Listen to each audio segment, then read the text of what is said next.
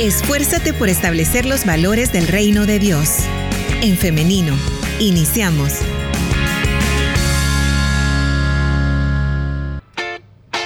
Háganos el favor y vaya a la fanpage de En Femenino para poder vernos y para poder compartir aún más en esta mañana. Son las 9 con 54 minutos y tengo el gusto de presentarles a la nutricionista Andrea Barahona. Ella está con nosotros ya conectada.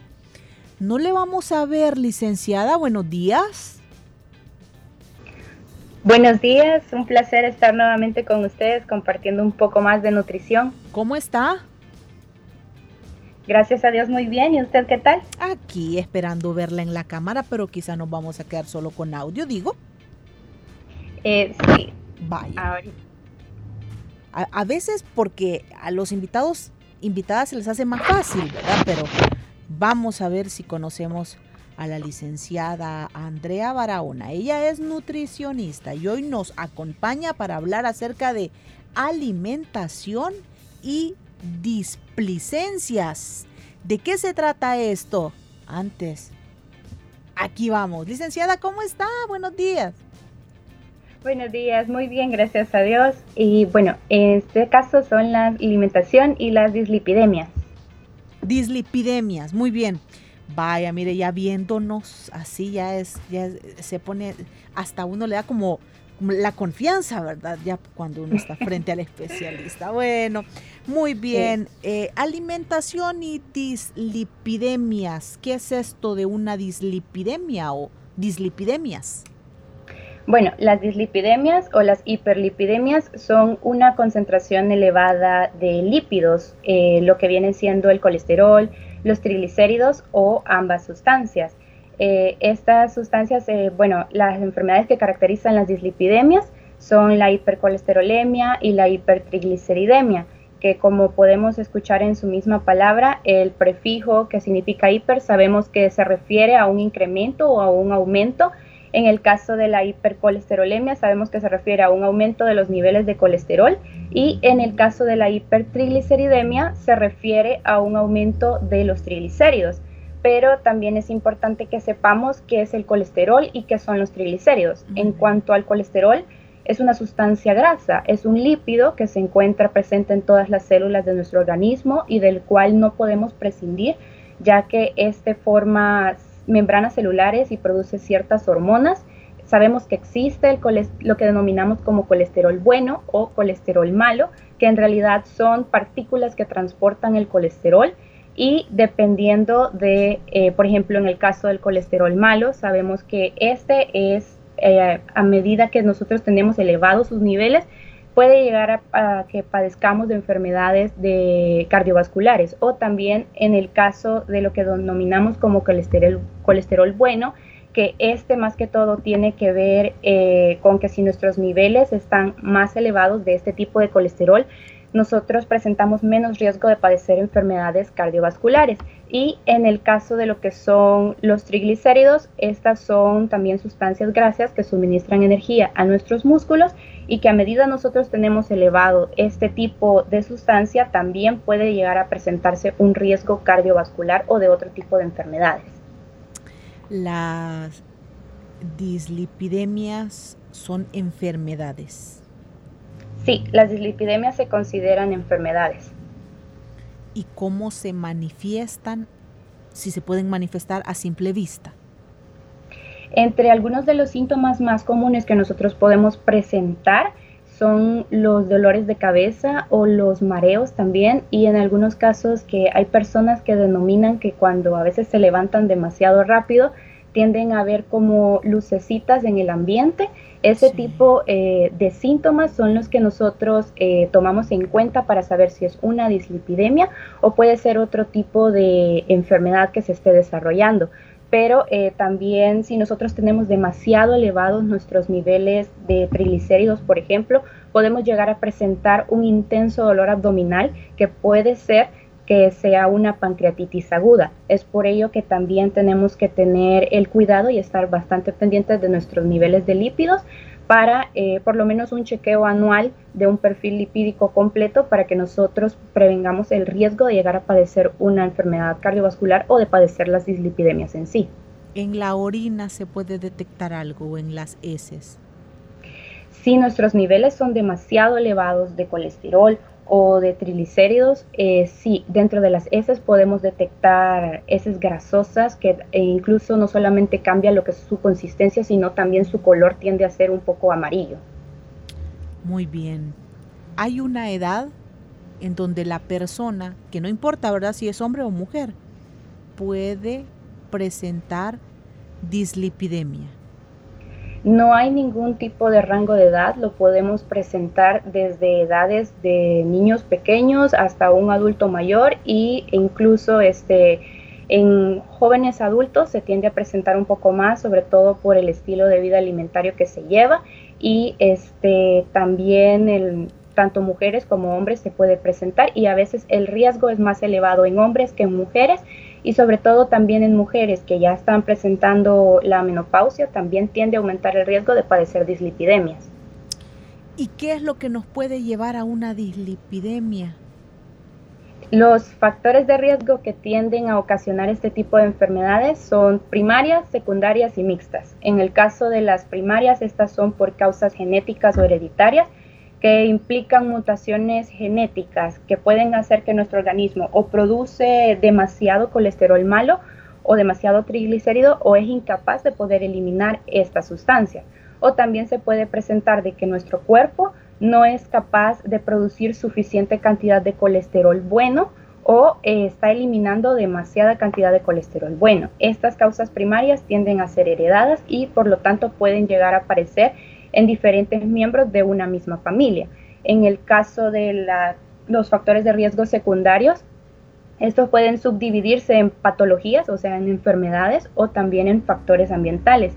En el caso de las patologías que pueden llegar a, que nosotros desarrollemos dislipidemias son aquellas como por ejemplo el hipotiroidismo, el síndrome nefrótico, eh, la, diabetes mellitus y también lo que viene siendo la insuficiencia renal crónica y también este, el sobrepeso y la obesidad, que son factores para que nosotros desarrollemos dislipidemias. En el caso de factores ambientales, nosotros nos estamos refiriendo a lo que vienen siendo un mal estilo de vida alimentario, sobre todo el sedentarismo, y eh, hay ciertos tipos de medicamentos que pueden llegar a producir eh, dislipidemias pero en el caso también de los factores que son mixtos, nos referimos a que la persona tiene la probabilidad de llegar a padecer eh, dislipidemia debido a mutaciones genéticas. Y a esto se le suma que la persona tiene un mal estilo de vida alimentario, se tiene hábitos muy malos en cuanto a la alimentación, eh, tiene sedentarismo. Entonces, estos eh, factores interactúan entre sí, favoreciendo para que uno padezca de lo que es las dislipidemias y a largo plazo de una enfermedad cardiovascular. Vaya, o sea que no solamente es por la condición de que, ay, a mí me gusta comer todos los días bastante chicharrón, este, la comida frita, sino que hay otros factores que pueden llevar a la persona a tener dislipidemia. Oiga, licenciada, y haciendo una leve comparación, no una comparación dañina entre hombres y mujeres, quienes pueden estar más propensos por su metabolismo, por su condición en el organismo, hombres o mujeres? En este caso son los hombres, ya que en nuestro caso como mujeres tenemos lo que es la hormona del estrógeno que nos protege un poco más contra enfermedades como estas pero eh, lo que mencionaba anteriormente, cuando ya llegamos al periodo de la menopausia, es cuando disminuyen nuestros niveles de hormonas, hay ciertas alteraciones en todo nuestro organismo y es por ello que también tendemos a ser más vulnerables a enfermedades como dislipidemias o eh, la osteoporosis, entre otro tipo de enfermedades. Pero en general los hombres tienen mucho más riesgo de padecer este tipo de, de dislipidemias. Bueno, Agreguémosle entonces el factor de la alimentación, una alimentación adecuada. Podemos comenzar, Andrea, mencionando cuál debería de ser la mejor alimentación antes de que llegue una dislipidemia. ¿Cómo nos podemos ir acostumbrando? Nosotras que a veces tenemos el mando en la casa de las cosas que consumimos, a veces digo yo, ¿verdad? Porque a veces también puede ser que la misma pareja es la que se encarga de llevar la grasita o el mucho dulce, bueno, qué sé yo. Pero en la medida de lo posible, ¿qué es lo que, cuáles son los alimentos que no nos deberían de faltar en la casa? En cuanto a un tratamiento para poder nosotros prevenir este tipo de enfermedades, es necesario que nosotros tratemos de consumir más lo que son los carbohidratos complejos, los carbohidratos que contienen fibra, porque a veces se tiene eh, la idea de que todos los carbohidratos son malos y todos los carbohidratos pueden producir un aumento de colesterol o de triglicéridos cuando no es así. Depende del tipo de carbohidrato que utilicemos, también depende del tipo de cocciones que utilicemos y asimismo también de la cantidad del alimento que comemos. En cuanto a los carbohidratos que son más beneficiosos para nosotros, son por ejemplo las verduras, las legumbres como por ejemplo los frijoles, las lentejas, los garbanzos, las frutas sobre todo, y eh, los frutos secos como la almendra, el maní, las nueces, este, también cereales integrales como las hojuelas de maíz integral, la hojuela de avena, la harina de trigo integral, son carbohidratos que nos benefician ya que contienen la fibra que está comprobado científicamente que nos ayuda a reducir nuestros niveles de colesterol, de triglicéridos y asimismo también aportan el beneficio de mejorar nuestros niveles de glucosa porque un dato bastante importante es que a veces cuando nosotros tenemos nuestros niveles de triglicéridos y colesterol altos, es necesario que también midamos nuestros niveles de glucosa, porque a veces tienden a ir juntos y eh, provoca que este, ambos estén elevados.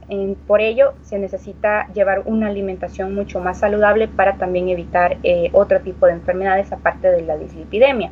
En cuanto a los carbohidratos que deberíamos de tratar de evitar en su mayoría, son las reposterías como por ejemplo el pan dulce, las galletas, los postres, las harinas refinadas, el pan blanco, sobre todo el pan francés, el cual como cultura salvadoreña nos cuesta mucho poder dejar el pan francés, pero es necesario para que nosotros podamos evitar este tipo de enfermedades y sobre todo aquellas eh, bebidas que vienen enlatadas, aquellas bebidas energizantes, aquellas bebidas que contienen soda, eh, ese tipo de bebidas, como contienen demasiada azúcar y el azúcar en nuestro cuerpo, el exceso, se convierte en grasa, por ende terminamos con una hipertrigliceridemia o una hipercolesterolemia. Es por ello que debemos de tratar de evitar un poco más eh, este tipo de, alimentos. Pregunta Marina, ¿qué hay de consumir muchos frijoles? También que está, es parte de la dieta salvadoreña. En el caso de los frijoles no hay ningún problema, nosotros podemos consumirlos en sancochados, podemos consumirlo molido, en las diversas formas que nosotros los comemos. Solamente eh, depende cómo nosotros preparamos esos frijoles, porque hay personas que tienden a prepararlos fritos, hay personas que colocan margarina, colocan manteca o colocan cierto tipo de aceites que sí provocan que aumenten los niveles de colesterol en sangre. Eh, vamos a tratar de evitar sobre todo esas preparaciones con estos alimentos y eh, podemos consumirlos en sus maneras mucho más saludables como son sancochados o como son también guisados o siempre eh, pueden ser molidos, pero tratemos de evitar agregar este tipo de grasas. Vaya, estaba escuchando el audio de, de una de nuestras oyentes. Déjeme ver por favor si lo tengo listo aquí para poderlo compartir porque a lo mejor alguien más se puede se puede sentir identificado o identificada. Vamos a, a, prestarle atención. Aquí lo dejo sonar. Que mi esposo pasa con dolor abdominal y él padece mucho de problemas de estreñimiento del colon. Ya lo operaron una vez y siempre sigue con el mismo problema y me gustaría qué exámenes podría hacer él para descartar si tiene o no tiene esa enfermedad del tema que está hablando la doctora. Muy lindo programa. Muy bien, nos Estoy interesada yo porque mi esposo padece de, todos los síntomas que ella está dando. Él tiene muchos síntomas que me dan este, curiosidad de querer que él se ponga en tratamiento. Muy bien. Muchas gracias. Gracias a usted, gracias por esta consulta en donde se pueden identificar otro de nuestros oyentes. Silvia es quien nos ha dejado esta nota de voz. Sí, en ese caso el tipo de exámenes que podría realizar es un perfil lipídico completo para poder asegurarnos de que no está padeciendo de colesterol alto o de colesterol malo alto o de triglicéridos altos o tal vez puede ser de que el colesterol eh, bueno esté demasiado bajo. Es necesario que este, pueda realizar un perfil lipídico completo y eh, para poder asegurarnos de que no es una dislipidemia. Asimismo, trate de consultar eh, a un doctor para que pueda examinarlo y diagnosticarlo de la mejor manera. Bueno, damos paso a una nueva nota de voz. Le preguntan aquí, Andrea. Buen día, hermanas. Este quisiera hacerle una consulta. Fíjese que mi nieta tiene seis años y a ella solo quiere comer huevos estrellados. Quisiera saber si sería dañino este ahorita le hiciera daño o, o sería en el futuro. Muy bien, gracias. En todo caso, eh, podemos comer este tipo de, alimento, el huevo estrellado lo podemos comer de vez en cuando, ya que eh, cuando nosotros realizamos un huevo estrellado lo hacemos con mucho aceite. Eh, algunas personas lo preparan con mucha margarina o con mucha manteca. Lo que tratamos de evitar es que a futuro pueda llegar a padecer de una dislipidemia, ya que como mencioné anteriormente, este tipo de enfermedades puede aparecer a cualquier edad y lo mejor es optar por formas que son mucho más saludables, como por ejemplo el, huevo picado o también un huevo duro o el huevo también tibio o también lo que se conoce como el huevo poché. Tratemos de ir eh, incluyendo este otro tipo de preparaciones en lugar solamente del huevo estrellado para evitar que se llegue a padecer de la dislipidemia. Jessie, a través de la transmisión en el Facebook, nos pregunta si el hígado graso se relaciona con este tema. Y otra pregunta, ¿no hace daño los frijoles cuando se tiene hígado graso? Mi mamá está padeciendo de esto. Por lo general, tanto enfermedades como hígado graso o pancreatitis están sumamente relacionadas a las dislipidemias. Es por ello que también constantemente eh, se les manda a los pacientes a que se puedan realizar eh, perfil lipídico, que se pueda estar constantemente checando los niveles de colesterol, de triglicéridos y se recomienda que el tratamiento eh, en cuanto a dietoterapéutico, en cuanto a la alimentación, mejoremos esa parte y en todo caso, en cuanto a los frijoles, para el hígado graso lo mejor es tratar de eh, remojar los frijoles una noche antes, dejarlos en agua y al día siguiente lavarlos como de costumbre y luego este, de que los ponemos a cocer eh, le podemos agregar también lo que viene siendo ajo ya que eh, con la parte del remojo nosotros tratamos de eliminar lo que son los antinutrientes que contienen la cáscara del frijol para evitar lo que vienen siendo los gases a nivel intestinal. Y eh, si aún así, después de realizar este procedimiento, la persona sigue eh, presentando dolor o distensión abdominal, que es la inflamación del abdomen, después de comerlos, lo mejor es tratar de evitarlos, porque en el caso del hígado graso tratamos de trabajar con los alimentos a tolerancia. Bien, a lo muy salvadoreños, acostumbrados a veces a comer pupusas en el desayuno, porque nos sale rápido, ¿verdad? En el camino y todo y a veces en la noche llegamos a la casa y han comprado pupusas, o sea que estamos comiendo pupusas quizás desayuno y cena, en el mejor de los casos, ¿verdad? Porque también se ha comprobado que los salvadoreños han reducido su ingesta de alimentos en estos días debido a la economía. Pero bueno, hablando de las pupusas, y a veces las comemos de arroz, esto podría también provocarnos problemas. En el caso de, las, de que las pupusas sean ya sea de arroz o de maíz, ambas son carbohidratos, no causan ningún problema. El problema es cuando nosotros preparamos las pupusas, que a veces eh, en casa es mucho más fácil de que nosotros lo hagamos de una manera mucho más saludable y no ocupemos mucho aceite. Pero cuando vamos a un lugar fuera de nuestro hogar, eh, donde vamos a comprarlas, en esos lugares a veces este, incluso podemos observar que hasta la bolsita donde nos dan las pupusas está llena de grasa. Y nosotros decimos, ay, qué rico, pero en realidad esos son el tipo de grasa que nos va a provocar que nosotros desarrollemos una dislipidemia. Si bien no va a ser en el momento que nosotros la desarrollemos, pero si nosotros continuamos con ese tipo de alimentación, que todos los días comemos pupusas que son con muchísima grasa, o que, por ejemplo, comemos muchas pupusas, por ejemplo, de chicharrón, que tienen un poco más de grasas saturadas. Eh, y con el tiempo que nosotros las estemos comiendo a largo plazo y en grandes cantidades va a provocar que nosotros desarrollemos estas enfermedades. Aparte que también si nosotros a esas pupusas le incluimos una soda y un pan dulce, el riesgo aumenta de manera exagerada. Sí.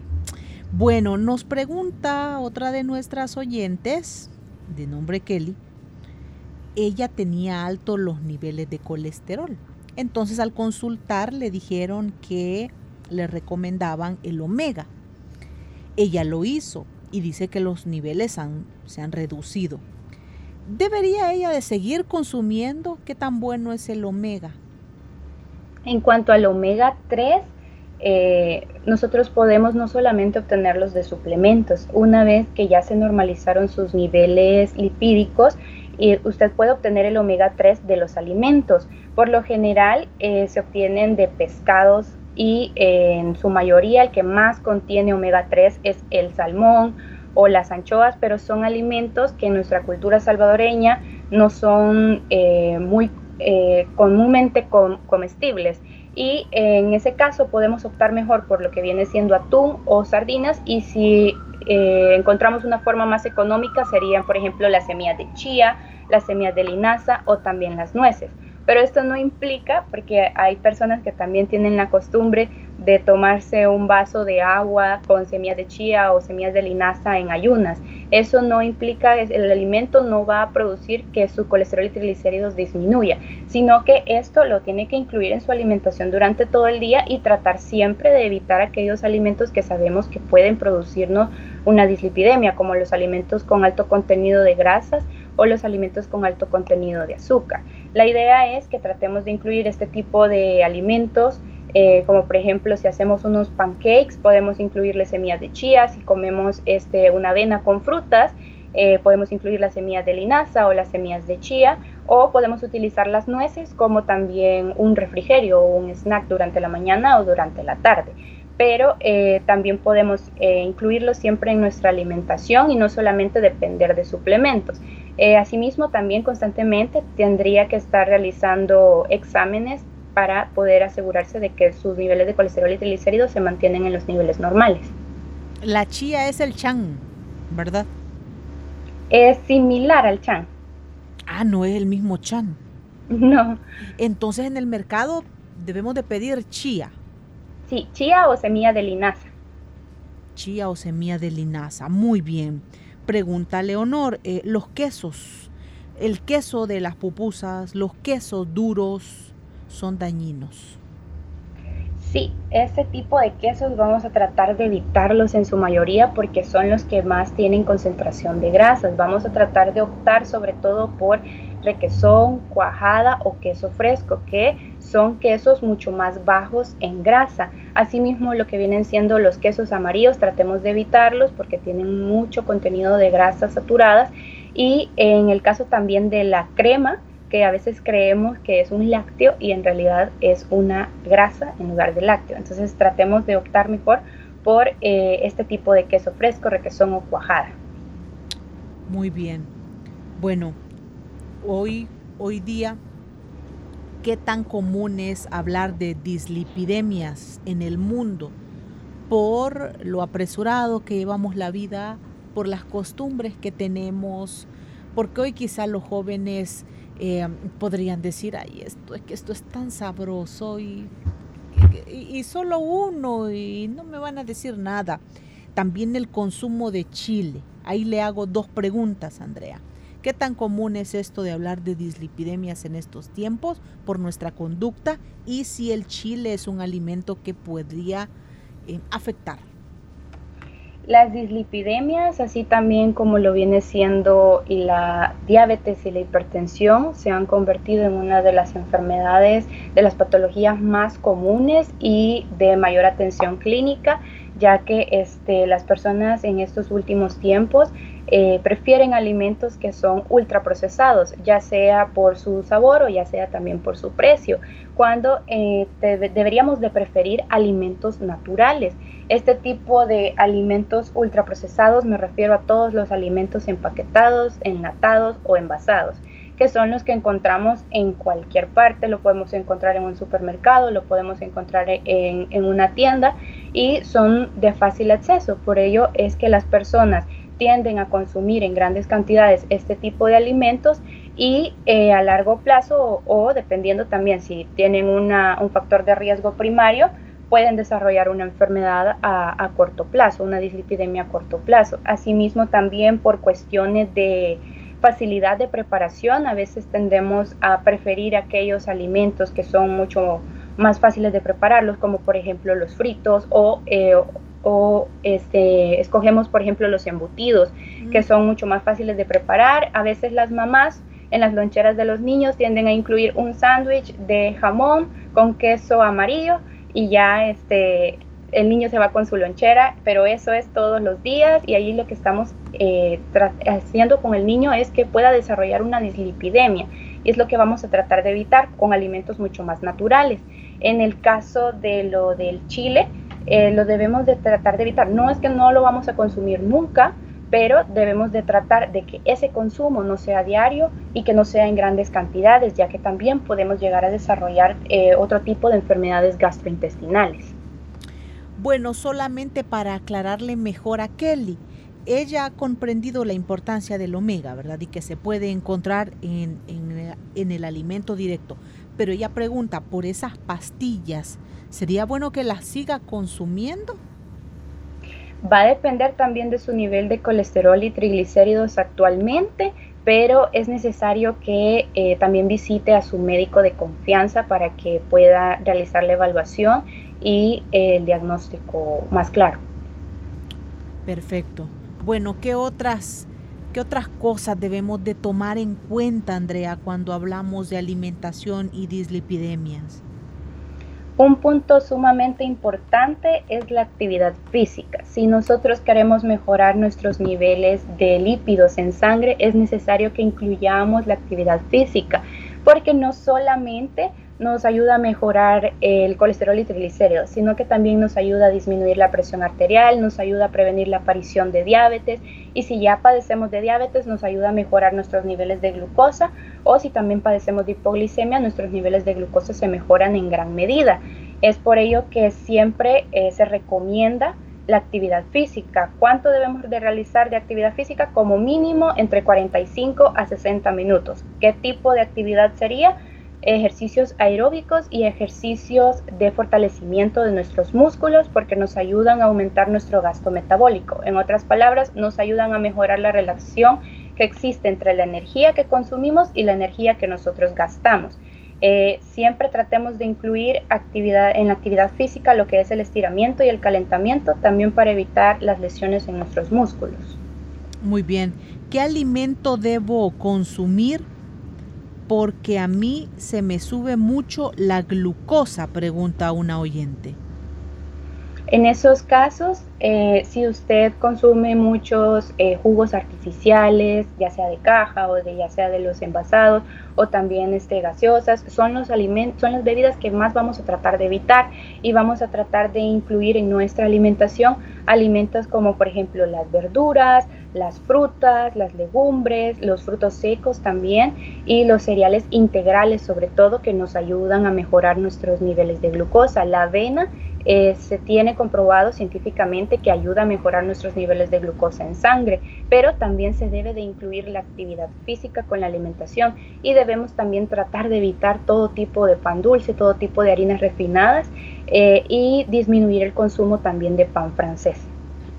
Muy bien, son las 10 de la mañana con 22 minutos, 10 con 22 minutos. Estamos hablando hoy en, en femenino acerca de la alimentación y la las dislipidemias. Nos acompaña la nutricionista Andrea Barahona. Le repito la hora porque si hay más preguntas que hacerle, saquémosle provecho a la nutricionista en esta mañana. Son las 10.23. Tenemos 7 minutos para continuar con nuestro programa en esta mañana.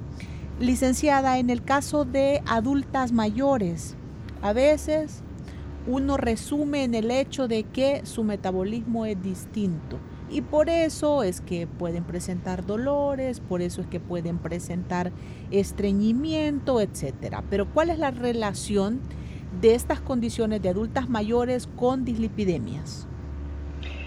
Si bien es cierto, a medida nosotros vamos aumentando en edad, eh, la probabilidad de que nuestro intestino vaya disminuyendo su función aumenta también pero es necesario que siempre mantengamos una alimentación saludable, siempre tratemos de al menos incluir eh, frutas y verduras en nuestra alimentación, que son las que nos van a ayudar a mejorar también el tránsito intestinal, a mejorar lo que es el estreñimiento, a mejorar los niveles de glucosa, de la presión arterial que eh, también se presentan comúnmente en los adultos mayores este tipo de enfermedades. Y en cuanto a las dislipidemias tratemos de evitar eh, los alimentos fritos, los alimentos envasados, los alimentos enlatados que son los ultraprocesados. Con las carnes rojas también hay que tener eh, mucho cuidado y prestar atención y limitarlo de una a dos veces por semana.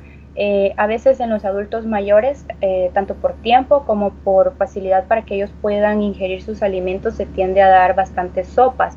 Estas sopas tratemos de hacerla eh, lo más posible, lo más natural posible. Tratemos de evitar las sopas instantáneas, este tipo de sales que a veces utilizamos para la comida y tratemos de hacerlo mejor natural con especias naturales para eh, evitar también que se desarrollen estas enfermedades. Por ejemplo, si usted va a, realizar lo que es una sopa de pollo para un adulto mayor, usted trate de realizar este, la sopa y en el cuanto al pollo, tratemos de retirar lo que es la piel, lo que también conocemos como el pellejo del pollo, y para evitar que la sopa contenga demasiada grasa. O también si vamos a hacer algún tipo de sopa de res, tratemos de retirar esa parte de grasa visible, esa parte que nosotros vemos entre blanca y amarilla, es la que vamos a tratar de retirar de la carne para también evitar que aumente la cantidad de grasa dentro de la sopa.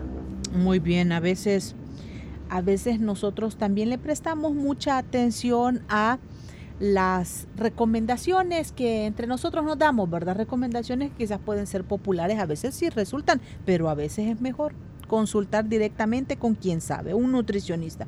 Ya nos va a dejar su teléfono, licenciada. Nos pregunta aquí Oscar, él es diabético y él con el nopal ha bajado bastante esta condición. Él a diario toma jugo de nopal en ayuna. Esto puede ser bueno o al final puede ser perjudicial. En cuanto al nopal, estudios no se han realizado muchos, por ello es que hay que tener precaución y mejor eh, optemos por una alimentación saludable, optemos por el consumo de fibra, al menos entre 25 a 50 gramos de fibra con los alimentos que les mencioné anteriormente, como por ejemplo las verduras, las frutas, los cereales integrales. Eh, para que eh, no solamente estemos dependiendo de este tipo de alimento, eh, ya que no, se, no hay muchos estudios acerca de ello y tratemos también de mejorar nuestra alimentación y nuestra actividad física para que podamos ver resultados a largo plazo. Muy bien, estoy escuchando el audio de una de nuestras oyentes. Ahora se lo paso. Pues yo quisiera hacer una consulta a la nutricionista, no sé si ella me podría contestar. Ya llevo ocho días. Eh,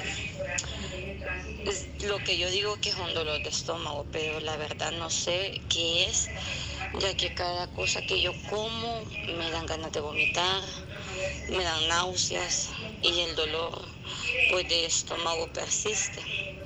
He tomado muchas, eh, muchos medicamentos y he tomado uno que se llama Colipac, pero me alivió pues en el transcurso de la mañana eh, a mediodía del día de ayer que comí, me comí unas cosas fritas, sentí que eso me afectó bastante y pasé todo el día con dolor de estómago. No sé si la alimentación está influyendo en mi dolor de estómago o es otra cosa. Que el Señor le bendiga. En ese caso es necesario que pase consulta con un doctor para que le puedan realizar los exámenes eh, apropiados porque podría estar padeciendo de algún tipo de enfermedad gastrointestinal. eh, y es necesario que se pueda poner en control ya que este tipo de enfermedades son bastante complicadas y pueden llegar a ser graves y eh, hay que también observar el tipo de alimentos que estamos incluyendo en nuestro día a día y observar la tolerancia que tenemos a cada alimento para, eh, incluso los podría ir anotando en un diario para poder observar qué alimentos tolera más, qué alimentos tolera menos, para también poder dar una idea no solamente al doctor, sino a, más adelante si pasa con un nutricionista para que pueda eh, darle un tratamiento terapéutico adecuado para que podamos eh, saber qué tipo de enfermedad gastrointestinal puede estar padeciendo. Ingerir miel de abeja, ¿qué tan recomendable es? La miel de abeja, tanto como la panela, como también el azúcar morena o el azúcar blanca, nuestro cuerpo los procesa de igual manera y eh, podemos consumirla de vez en cuando. No aporta mayor beneficio que energía por un momento, pero si nosotros comenzamos a consumirla regularmente y en grandes cantidades, podemos llegar a desarrollar tanto como una dislipidemia como una enfermedad crónica no transmisible. Hablando de semillas, el maní, nos preguntan por el maní. En cuanto al maní, este, eh, aparte de que también contiene fibra, también contiene grasas saludables, grasas monoinsaturadas que nos ayudan a mejorar nuestro nivel de colesterol bueno y nos ayudan a reducir nuestros triglicéridos y también nuestro colesterol. Lo podemos consumir, pero tenemos que tener el cuidado de que no sea, por ejemplo, de los que ya vienen empaquetados, que traen hasta etiqueta, que traen que, saborizantes artificiales, que chile, que limón. Esos son los que vamos a tratar de evitar vamos a tratar de consumir aquellos que tienen menos procesos y que vienen de una forma mucho más natural. Pueden ser maní, pueden ser almendras, pueden ser este, pistachos o eh, cualquier tipo de fruto seco. Muy bien, licenciada, nos preguntan aquí por un complejo alimenticio de esos que venden en polvo.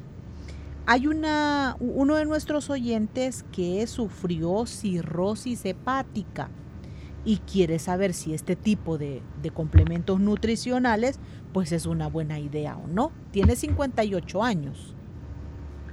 Depende del tipo de suplemento que esté tomando, porque eh, hay algunos que son específicos para ciertas patologías y hay otros que son eh, en general pero el problema es que cuando hemos sufrido algún tipo de daño en el hígado, debemos de estar eh, conscientes de que tenemos que tener el cuidado con los tipos de suplementos que consumimos, porque a veces pueden tener un alto contenido de proteínas que a veces tienden a dañar un poco más nuestro hígado dependiendo también del daño que tengamos actualmente y eh, es mejor consultar eh, con su nutricionista o con un médico de confianza y llevar lo que es eh, respectivamente el suplemento con el nombre para que nosotros podamos leer lo que viene siendo la etiqueta nutricional y aparte de también tener su historial en cuanto a médico y dietético para poder evaluar si es necesario que tome este suplemento o podemos sustituirlo por otro suplemento o solamente con la alimentación podemos complementar. ¿Necesitaría usted ver la tabla nutricional de un Ensure, por ejemplo? En para el caso para decirle a nuestro oyente, ¿sí? En el caso del Ensure, este, el que es general, mejor tratémoslo de evitar. Igual también está el glucerna, que también no es tan adecuado por la misma cantidad de proteínas y de otros componentes que contiene, porque el hígado en estos momentos se encuentra bastante sensible a cualquier suplemento. Es por ello que si el, el paciente presenta desnutrición, mejor lo adaptamos a otro suplemento que sí es adecuado a la condición que está presentando actualmente. Hecho, muchas gracias. Y para mayor orientación de su parte como nutricionista, ¿dónde le podemos contactar? Eh, me pueden encontrar en redes sociales, en Facebook como Nutrivae, en Instagram también como Nutrivae SB o también me pueden contactar al número eh, 7261 1989. Eh, puede ser eh, para educación nutricional o también para consulta nutricional. Recuerde que eh, lo que usted invierte en nutrición siempre lo va a ahorrar en medicinas. ¿Nutrivae con B o con V? Con B. Con B, muy bien, la que nosotros le llamamos la B grande. Vaya, gracias Andrea Barahona por sus consejos, por su orientación en esta mañana. Le deseamos buen día. A la orden, muchas gracias por la invitación. Muy amable. Bueno, así vamos cerrando entonces nuestro programa hoy. Ya nos dejó Andrea vamos a, a cambiar entonces aquí la, la pantalla. Mire cómo aquí estoy. A veces a uno cuando no viene todos los días a la cabina, como que le cuesta, ¿verdad? Así tener esa agilidad que ya otros compañeros y compañeras sí tienen. Bueno, muchas gracias por haber estado con nosotros. Vamos a cerrar la transmisión en línea, la transmisión que hemos compartido a través de Facebook de En Femenino. Muchas gracias por haber estado con nosotras. Que Dios les bendiga.